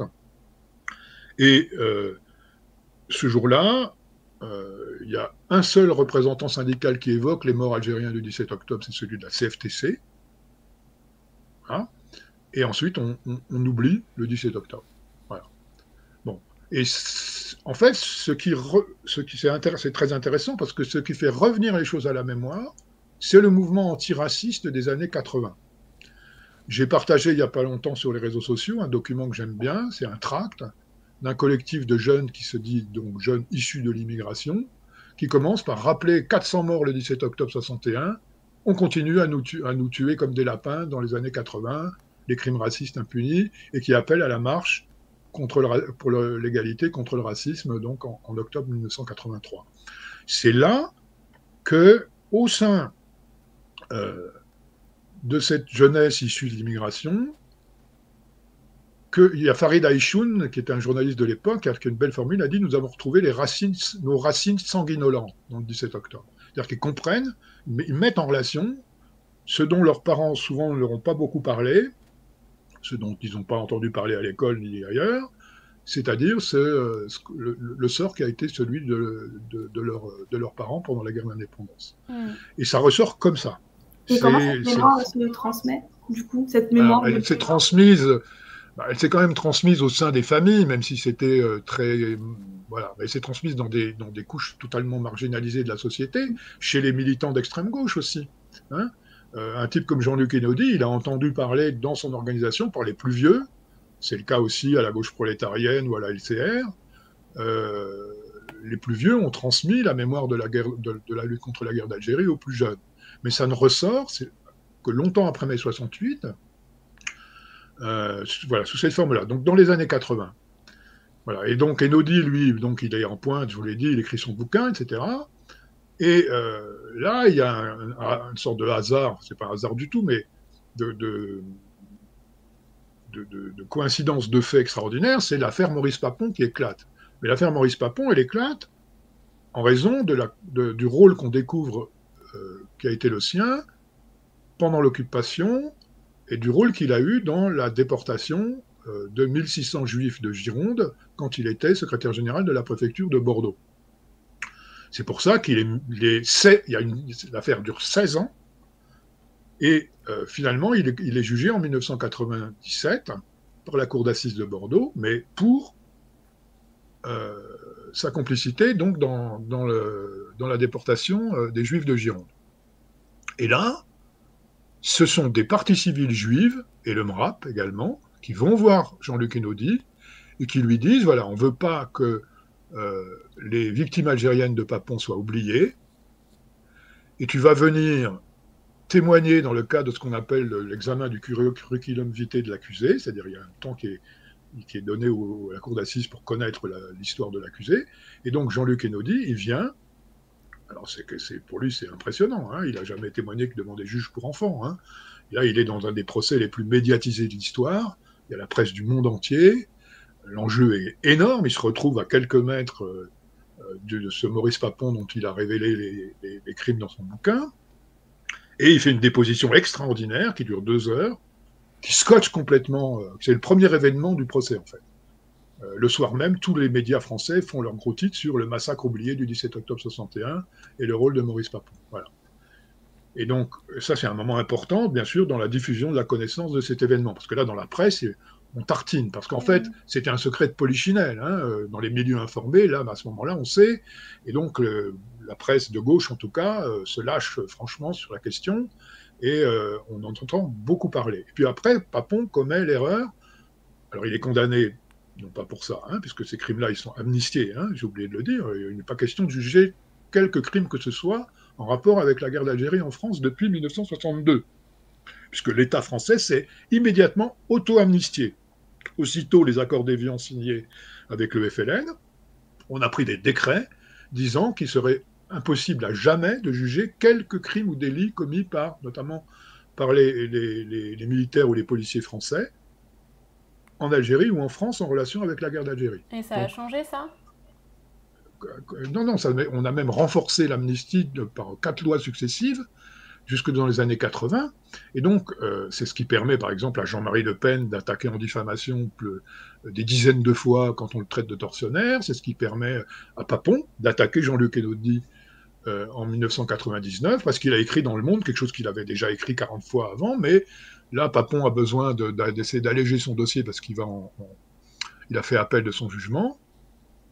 Et, euh, là, ben, euh, le procès tourne à sa déconfiture, puisque Elodie le transforme en, tribune et fait venir des témoins algériens, des historiens, des, toutes sortes de témoins.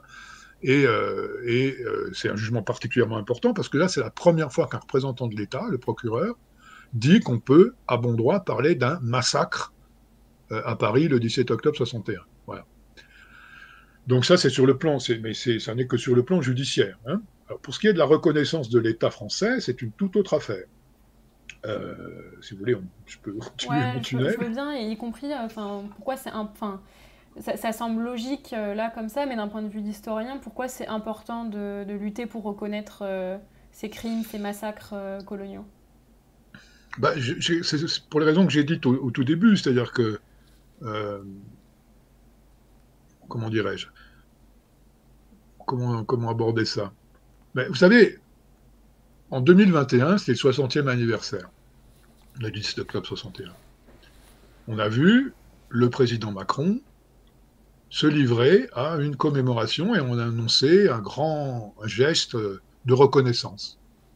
Alors, il est allé au pont de Beson, et pas au pont Saint-Michel où il y a une plaque où on se réunit tous les ans Hein, pour commémorer cette histoire. il ne l'a pas fait le 17 octobre, mais le 16 octobre. Et moi, j'étais invité par une chaîne de télé à commenter en direct, un truc que je ne ferai plus jamais. Euh, et en fait, il n'y avait rien à commenter parce qu'on voyait le président poser une gerbe au bord de, la Seine, euh, faire une minute de silence et ne pas dire un seul mot. Alors, quand on connaît Macron et euh, les logorées dans lesquelles il part fréquemment, c'était quand même tout à fait significatif. C'est-à-dire que il a été capable de faire ça parce qu'il sait qu'il y a une forte exigence dans la société française euh, de reconnaissance de cette histoire. Hein. C'est devenu un abcès de fixation, en fait. Ça va bien au-delà, en fait, du 17 octobre. C'est-à-dire que euh, ça met en cause, derrière, il y a, derrière quand on tire la ficelle, il y a tout, euh, la colonisation, le racisme, etc. Et il sait qu'il faut faire quelque chose, mais il ne peut pas dire un mot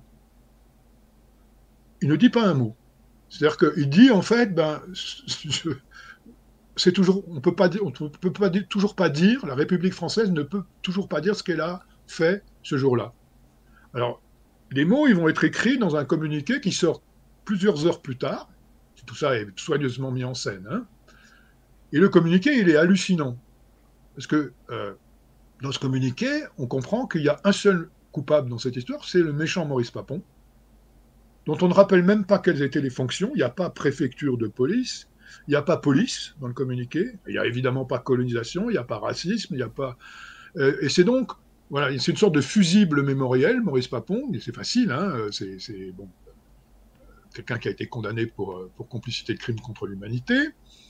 Et puis, euh, on fait comme. Enfin, il y a même des choses. On sent que le communiqué a été négocié avec le ministère de l'Intérieur.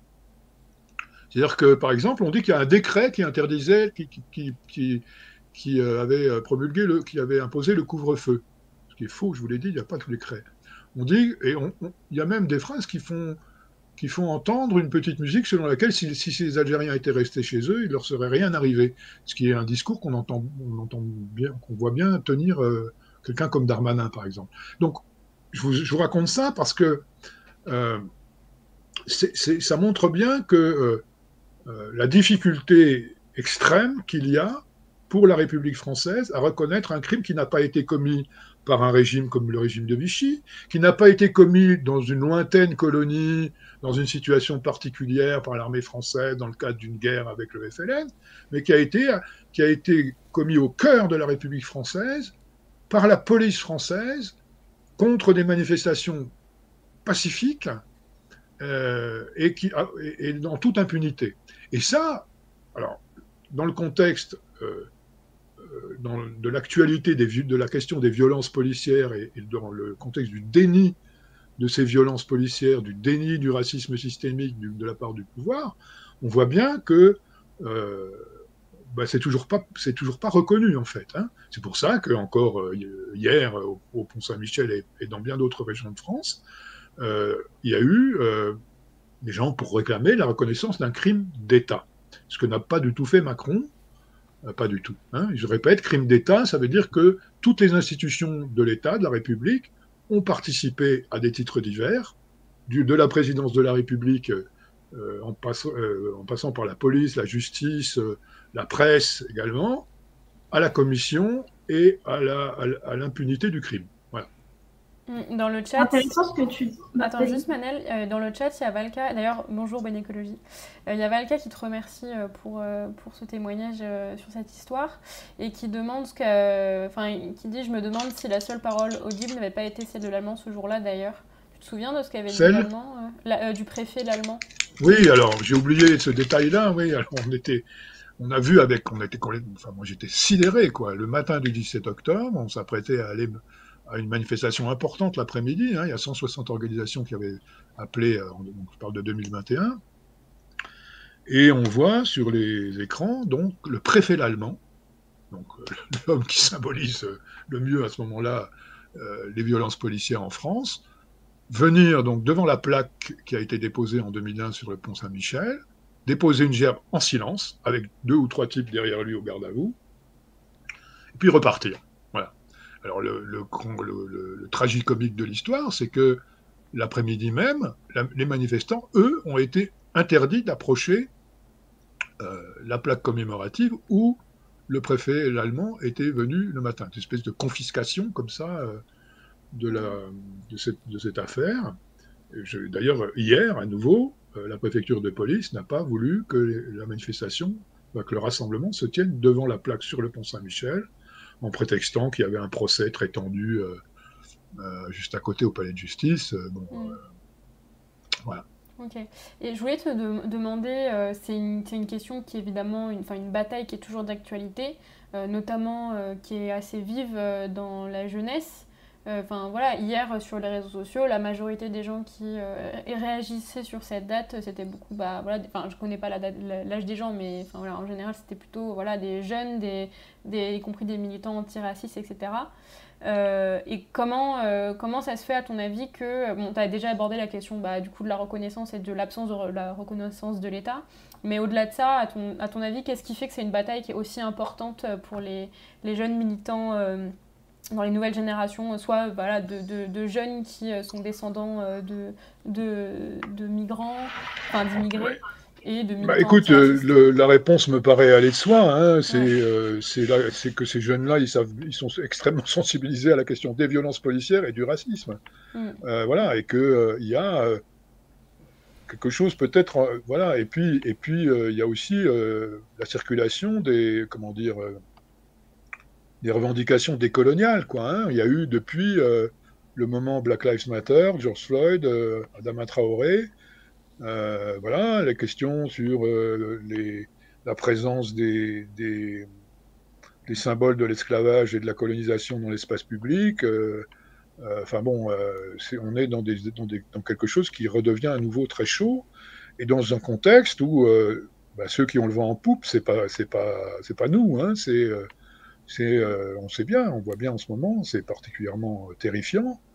On est, euh, voilà, je viens de voir que, ça n'a pas grand rapport, mais ça m'a fait presque rire, que Madame Boyer, qui elle-même est, très liée à l'histoire de l'Algérie française, qui est une sénatrice des Républicains, venait de demander la, je crois, la déchéance de nationalité de, du footballeur Karim Benzema. Benzema ouais. Si les propos de M. Darmanin, selon lesquels Karim Benzema serait proche des frères musulmans, enfin, on nage dans un délire absolument complet. Quoi, hein. C'est voilà, c'est ça, voilà. c'est un problème. Euh, voilà, on est bon.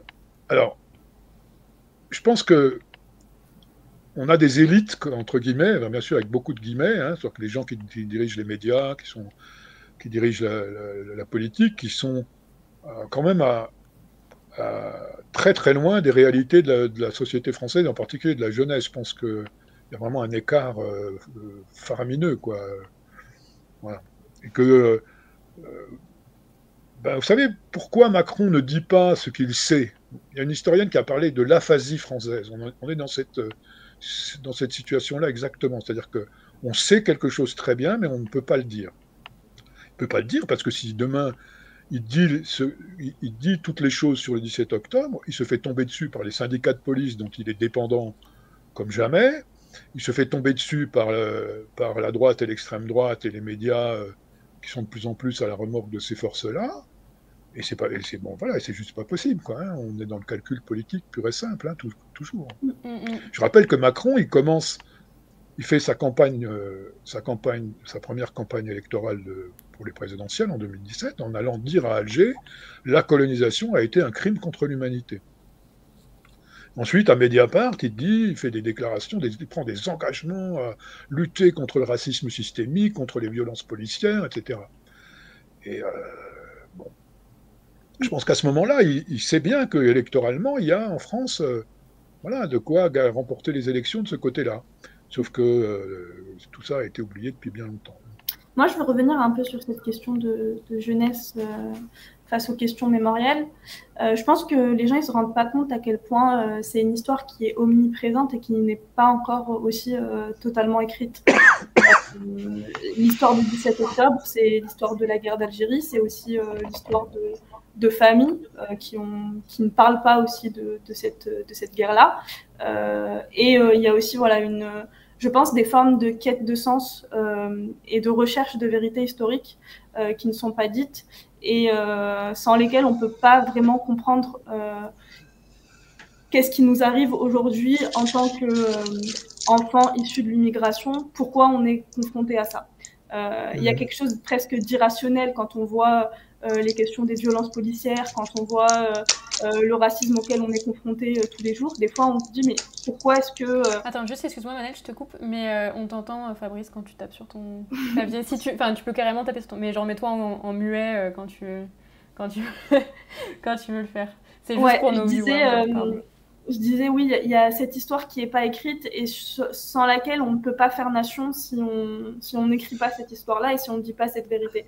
Et c'est comme s'il y avait euh, deux récits, euh, une partie de la population dont on refuse d'écrire euh, l'histoire, donc l'histoire de l'immigration algérienne et ce que les familles algériennes ont vécu pendant la guerre d'Algérie, mais après toute la chape de plomb qu'il y a eu et en fait y compris dans les familles algériennes, on n'en parle pas beaucoup de, du racisme. En France, on parle beaucoup de la guerre d'Algérie telle qu'elle a eu lieu en Algérie, mais l'histoire de la guerre d'Algérie en France, d'Algériens en France, euh, tels qu'ils l'ont vécu et leur engagement, c'est voilà, une histoire qui est euh, très peu écrite.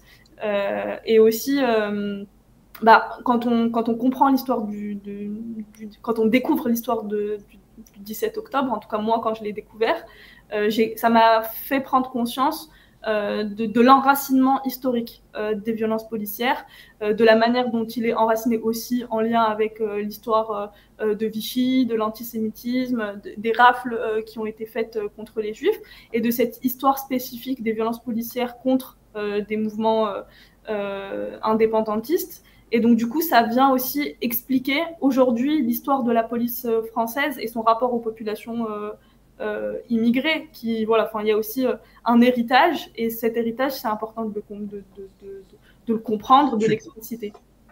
Je suis tout à fait d'accord. Simplement, Manel, cette histoire, tu dis, elle n'est pas écrite. Euh, il y a beaucoup, beaucoup, beaucoup de livres et de chercheurs qui travaillent sur l'histoire de l'immigration, sur l'histoire de la colonisation, sur l'histoire de la guerre d'indépendance, etc.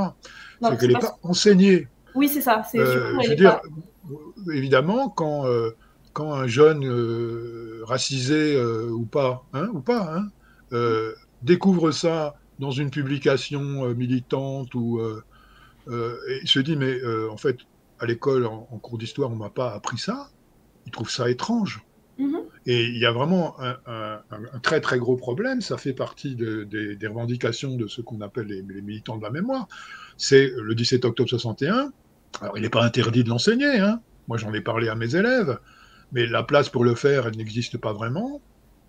Et c'est pareil pour... Euh, euh, alors que, alors que les travaux, euh, les travaux, ils existent hein, depuis longtemps maintenant. Hein. c'est plus, il n'y a plus d'amnésie. Dans ce sens-là, il n'y a plus d'occultation. On connaît, on les connaît. ces histoires, elles sont bien connues. Monsieur Macron veut faire fait des commissions d'historiens euh, sur la colonisation de l'Algérie, mais euh, je l'ai déjà dit, moi, les historiens, ils ont déjà beaucoup, beaucoup travaillé, et il y a largement de quoi, euh, comment dire, savoir tout ce qui, tout ce qui est important à savoir, quoi. Hein. Sauf que ça n'a pas, pas, pas, vraiment de place, alors dans, dans l'éducation en particulier. Hein. Alors, on enseigne la, guerre d'indépendance algérienne, enfin, on enseigne la décolonisation, mais on, enseigne la guerre d'Algérie à des élèves, par exemple à des élèves de troisième, qui n'ont en général rien vu sur la colonisation de l'Algérie. Et comment est-ce qu'on peut faire comprendre ce qui s'est passé pendant la guerre euh, d'indépendance sans avoir, euh, sans savoir ce qu'était la colonisation de l'Algérie? C'est totalement absurde. Voilà, par exemple, un exemple de, de, ce manque, ce manque important oui, quand je disais histoire, euh, histoire euh, écrite, je disais histoire politique, euh, histoire sociale. Ah, oui, oui, oui.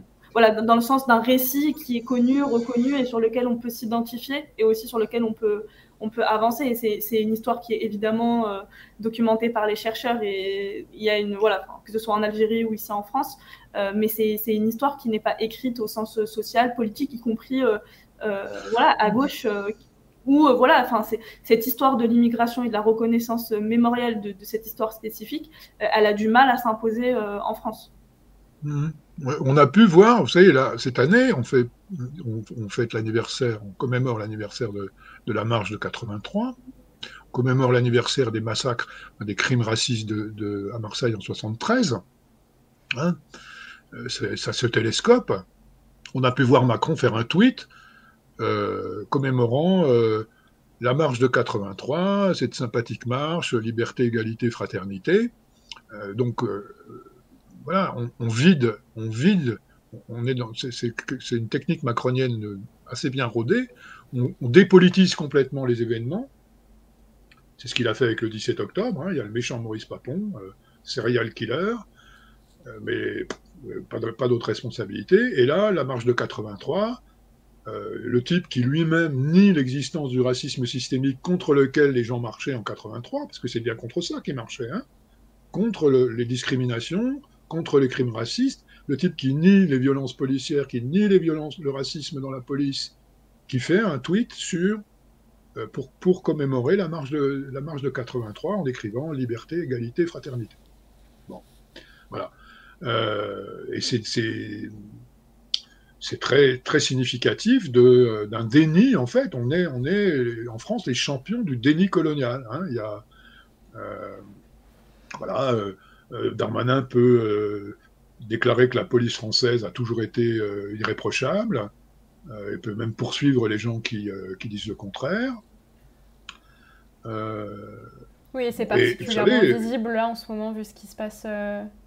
Bah enfin voilà, dans bande de Gaza. J'aimerais bien qu'on discute de ça euh, parce que le, ça fait bientôt une heure et demie qu'on discute et je pense que ce serait important d'avoir quand même une discussion euh, sur ce sujet-là. Avant ça, juste, j'aimerais, j'aurais, je voulais euh, soulever la question de Sinjet dans le, dans, dans, le, dans le chat, pardon, qui a raté des gros morceaux du stream mais qui a une question. Est-ce que c'est possible qu'il y ait d'autres histoires de ce type qui ont été oubliées? Je pense que oui, mais bah, l'histoire du 14 juillet 53, euh, il y a encore très très peu de gens qui la connaissent. Hein. Bon, maintenant, ça y est, elle a été faite cette histoire, mais cherchez euh, en ligne 14 juillet 53, euh, vous allez trouver des choses. oui, écoutez, il y, a, par exemple tout un. Alors, on parle beaucoup de l'Algérie, mais c'est aussi un, peu l'arbre qui cache la forêt de, toute l'histoire coloniale française. Hein. le Cameroun, par exemple, les crimes de répression sanglante commis pendant la guerre d'Algérie au Cameroun par la, France, avant l'indépendance du Cameroun et après l'indépendance du Cameroun, c'est encore quelque chose qui est euh, très très peu connu. Alors là encore, il y a des travaux, hein, il y a des livres euh, qui existent là-dessus, mais euh, bon, et puis et puis plein d'autres choses, oui. Hmm. Alors pour ce qui est de pour ce qui est de la situation,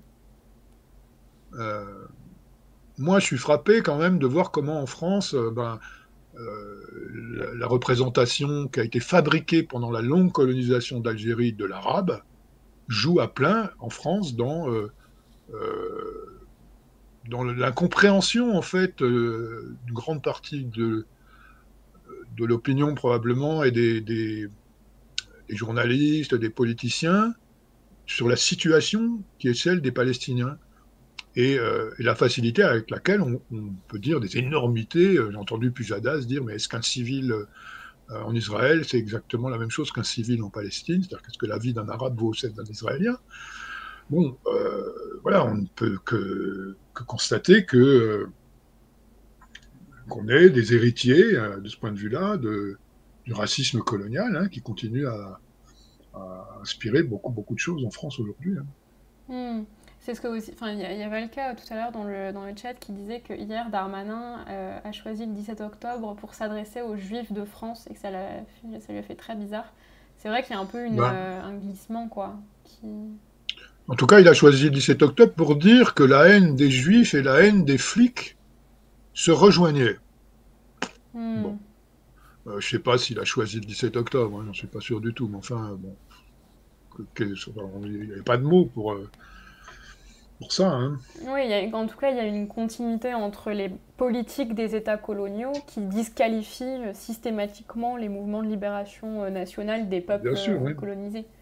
Que ce soit en France avec les Algériens ou avec l'État d'Israël avec les Palestiniens. Et c'est aussi assez frappant la manière dont le FLN avait organisé des attentats, tu en parlais tout à l'heure, en France pendant la guerre d'Algérie. Euh, et qu'en en fait, il y avait des réactions euh, médiatiques qui avaient été euh, très semblables des, des, réactions médiatiques qu'il y a en ce moment envers, bah, envers les attentats du Hamas. Oui, il y, a des, il y, a des, points communs. Bon, c'est quand même très très compliqué, hein, mais on a deux organisations qui sont à la fois des organisations politiques et militaires. Bon, il y a cette grosse différence quand même que le Hamas est un mouvement islamiste. Mm. Hein, à la fois nationaliste et islamiste, c'est compliqué. Il est une des composantes, mais pas la seule du tout, euh, de la résistance palestinienne euh, à l'occupation et à la colonisation.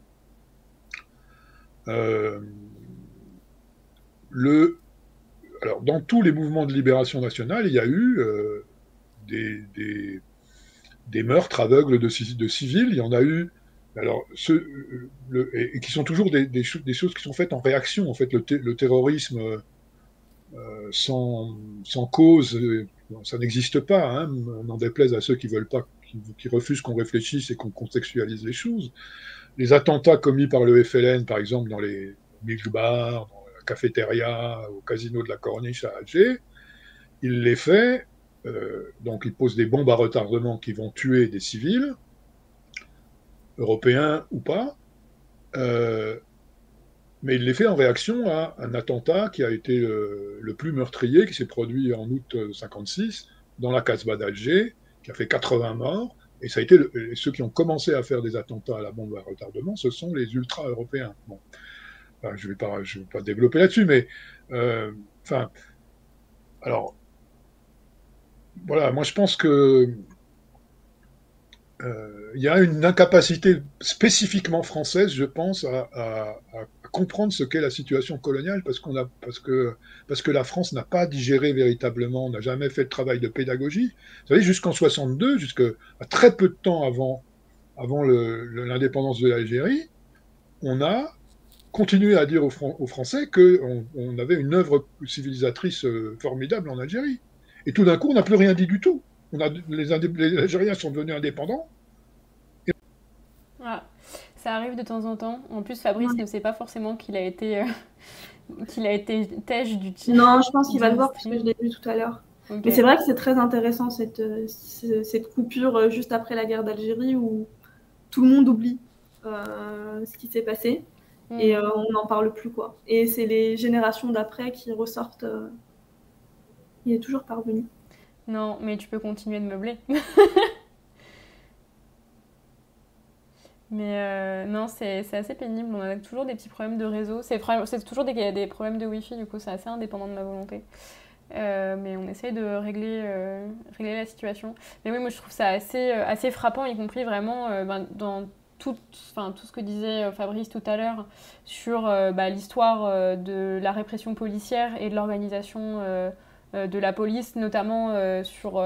voilà, il, il, faisait aussi la comparaison de la rafle de d'Algériens euh, pendant, euh, pendant le 17 octobre 1961, ça fait enfin, forcément écho aux rafles bah, du peuple juif pendant la, guerre, la Seconde Guerre mondiale, aussi commise par la police française, et c'est aussi l'histoire de, Maurice Papon.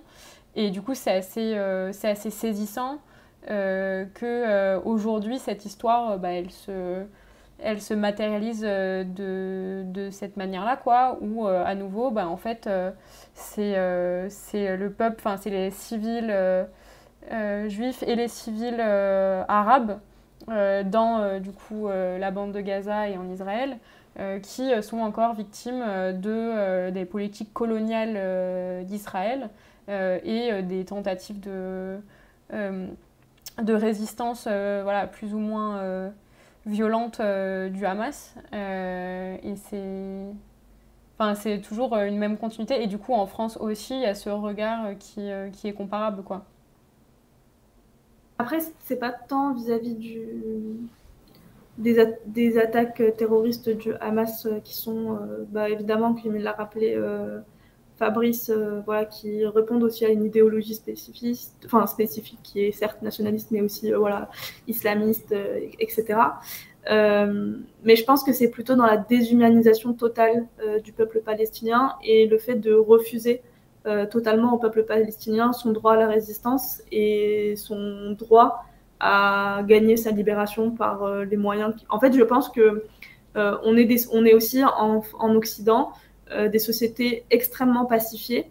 dont on ne sait pas, enfin, on ne sait pas ce que c'est que, que, la violence, enfin, dans laquelle en tout cas la violence a énormément reculé. Et donc, du coup, on est en incapacité de, penser ou de, s'imaginer ce que c'est que vivre euh, en état de guerre et ce que c'est que se défendre aussi euh, euh, dans, des situations voilà, de colonialisme brutal où on, vous, on, t'interdit de, manger, de boire, d'avoir accès à l'électricité, etc. Et donc, du coup, je pense que là où il y a des similitudes surtout, c'est dans la déshumanisation d'un peuple et dans le fait qu'on lui renie euh, son droit euh, à la résistance, son droit à gagner sa libération, euh, à mettre fin au colonialisme. Et c'est et c'est enfin voilà c'est ce qui fait que voilà on, a des, situations voilà plutôt similaires mais plutôt dues au, contexte colonial et à ce qu'il inflige comme injustice au, au, peuple qui le subissent et donc, du coup, et c'est la délégitimation de leurs moyens de résistance, euh, quels qu'ils soient, parce qu'on va toujours voilà, vouloir euh, qu'ils soient pacifistes, etc. Euh, or, je ne pense pas que gagner contre Israël ne se fasse que d'un point de vue, voilà, que d'une lutte pacifique en tant que telle, quoi. Et donc, du coup, je, je voilà, c'est pas tant la comparaison attaque terroriste Hamas et attaque terroriste FLN où euh, voilà, il y a des comparaisons à faire parce que je pense que voilà, c'est pas le même, euh, hmm. euh, les, mêmes organisations avec les mêmes objectifs, mais c'est plutôt dans voilà, dans la déshumanisation totale d'un peuple et dans, dans le fait qu'on lui renie le droit à la à la résistance quoi. Hmm, hmm. Oui, du coup, Fabrice, désolé, tu as été coupé. C'est là. J'ai été coupé. Là-dessus, c'est, on dit souvent que c'est comment dire, c'est le, niveau de violence de l'occupant qui détermine la réaction de l'occupé, quoi. Hein. Euh, bon, ce qui ne veut pas dire que je n'ai pas été absolument horrifié par, euh, euh, par le massacre qui a, été commis, hein, aussi par, par, le, par le Hamas, mais comment dirais-je, pendant la guerre enfin pendant la colonisation algérienne, il y a de très nombreuses situations où on voit des explosions aussi de haine qui sont des explosions de haine accumulées pendant des, pendant des, très longtemps, qui se traduisent par des violences extrêmes. Voilà, ça fait partie, ça fait partie de ce qu'on voit dans l'histoire, dans l'histoire coloniale. voilà, cela dit, effectivement, la situation n'est mm. pas la même. Oui. pas, la même exactement, ça va de mm, soi. Et du coup, enfin, la solution pour euh, cesser les violences et pour que enfin euh, les civils, euh, que ce soit les civils israéliens ou palestiniens, puissent vivre en paix, c'est de mettre fin au colonialisme et de reconnaître un État aux Palestiniens. bon courage pour ça. Hein. Mm.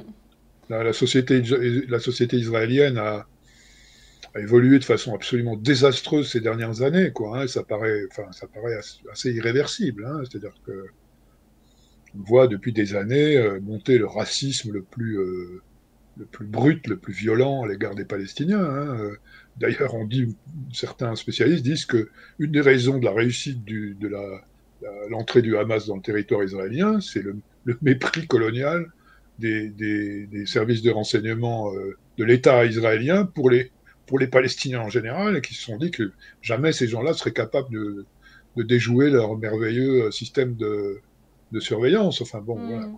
Mais non, mais enfin, on peut qu'être extrêmement, euh, extrêmement pessimiste. Hein.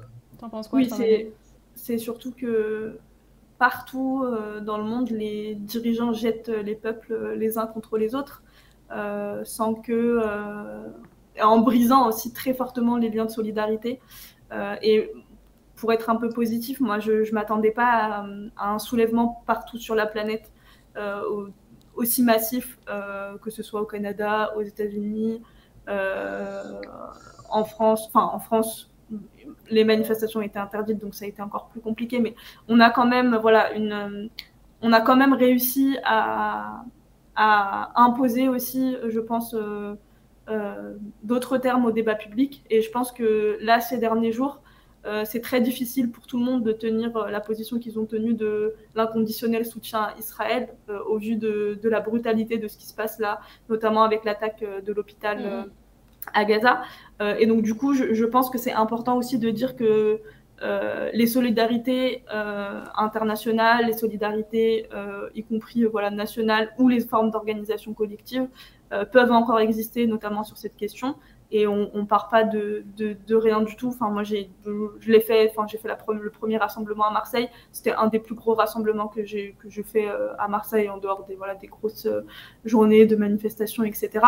Euh, et voilà, enfin, on voit voilà que qu'on n'est pas totalement apathique à ce qui à ce qui est en train de se passer et que tout le monde ressent une profonde injustice par rapport à ce qui se passe. Et c'est que quelque part euh, voilà, les, énergies de solidarité, les énergies de gens qui veulent agir existent euh, vraiment.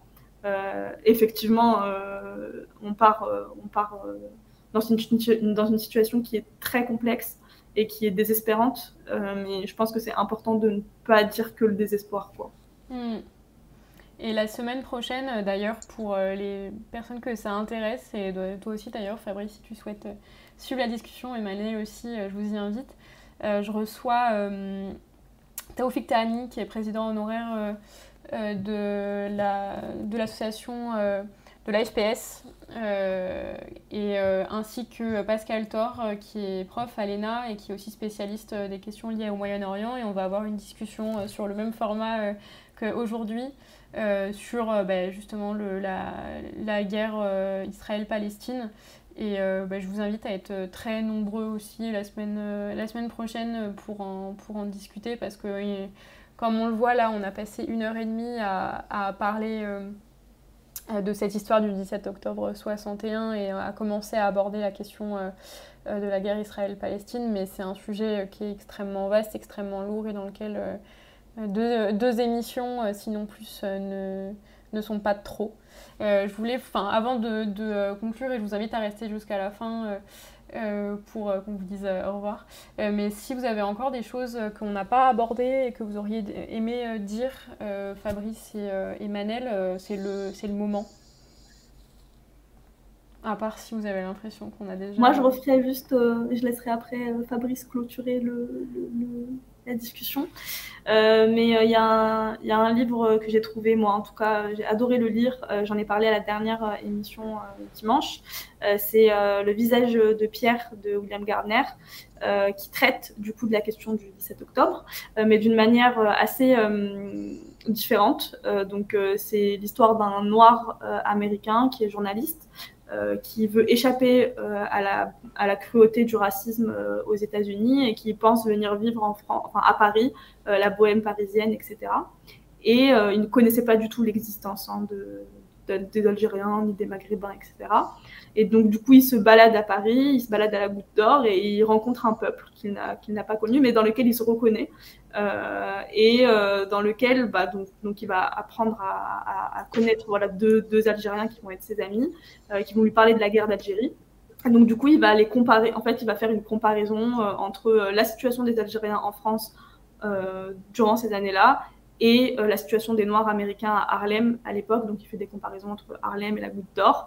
Euh, et donc, du coup, alors qu'il venait pour ne plus se préoccuper des questions de racisme, euh, être entraîné malgré lui dans les événements. Le, le, livre se finit sur les événements du 17 octobre 61. Et donc, il va finir voilà, par vivre avec les Algériens. Ce, ce, massacre et donc du coup c'est super intéressant enfin ce, ce, miroir historique. Et donc, du coup, le visage de Pierre, c'est euh, le visage commun euh, du racisme et de, l'oppresseur euh, qu'il essaye voilà, de détruire symboliquement dans, ce livre. Donc voilà, c'est juste une petite recommandation littéraire et qui permet aussi de découvrir autrement la condition des Algériens en France à cette époque-là et la manière dont les événements du 17 octobre se sont déroulés tu as raison, Manel, c'est un bouquin extraordinaire et dont l'histoire est assez extraordinaire aussi, est très significatif parce que tous les livres de ce. Alors, j'ai oublié le nom du, de l'auteur. William Gardner. William Gardner. Tous les livres de William Gardner ont été traduits depuis très longtemps en français, sauf celui-là qui n'a été traduit, qui a été écrit euh, dans les années 60 euh, et publié aux États-Unis, bien connu aux États-Unis. Il n'a été publié en France, traduit qu'en 2021. Et c'est fou parce que c'est en fait, on a découvert euh, à ce moment-là euh, que euh, le premier livre à, parler du 17 octobre dans une fiction, on pensait tous que c'était le bouquin de Daninx dans les années 80, et en fait c'est celui-là, mais, aucun éditeur français n'avait jugé utile de le traduire jusqu'en 2021. C'était aussi une, des manifestations de l'occultation dont on parlait tout à l'heure. Est-ce que tu avais un, autre élément à, aborder avant qu'on... Non, écoutez, euh, non, non. Euh, bah, je te remercie énormément, Fabrice. Je te remercie aussi euh, beaucoup, Manel. Et merci au chat d'avoir été aussi euh, réactifs et euh, nombreux. On grossit de plus en plus. je tenais aussi à vous remercier. Hier, on a dépassé les 100 abonnés. Donc, on est encore une petite chaîne Twitch. Mais on grossit à notre niveau. Donc, c'est chouette. N'hésitez pas à en parler autour de vous, à vos proches, aux gens que vous pensez que ça peut intéresser. tous nos replays sont disponibles sur YouTube. Vous pouvez aussi vous abonner à la chaîne. Euh, voilà, on a également des réseaux sociaux sur Twitter, Facebook, Instagram où on partage euh, tous les articles de nos révolutions. Euh, et Valka qui dit que je suis qu'elle est la centième. peut-être, on n'a pas, pas compté. Il faudrait peut-être faire une, petite publication pour remercier la centième ou le centième abonné. Mais voilà, en tout cas, on va continuer. Donc, euh, tous les dimanches, on a un format de, discussion euh, sur les sujets d'actualité. Et une fois par mois, ça se transforme en émission avec euh, des invités, des chroniques, etc. Et le mardi soir, c'est toujours le même format d'entretien qui est tout nouveau. Ça fait seulement trois semaines qu'on expérimente le format. Et j'espère que, que c'est aussi agréable pour vous que pour moi. Euh, en tout cas, ça m'a fait énormément plaisir de, discuter avec euh, vous deux et j'ai hâte, euh, j'ai hâte de la suite. Merci de, de nous soutenir et de continuer à être là. Merci. Et bah super, on va arrêter là le, le, le direct, mais du coup portez-vous bien. N'oubliez pas de diffuser les informations sur la guerre Israël-Palestine et de soutenir sur vos réseaux sociaux, d'aller en manif quand, si c'est possible pour vous, parce qu'effectivement, c'est quand même, euh, vu qu'elles sont interdites, ça reste dangereux, mais si vous le pouvez, voilà. Et, euh, et, voilà, de continuer à, soutenir cette cause, parce que c'est euh, essentiel. Voilà, passez une bonne fin de jour, de soirée. Salut, salut. salut. À la semaine prochaine. Salut.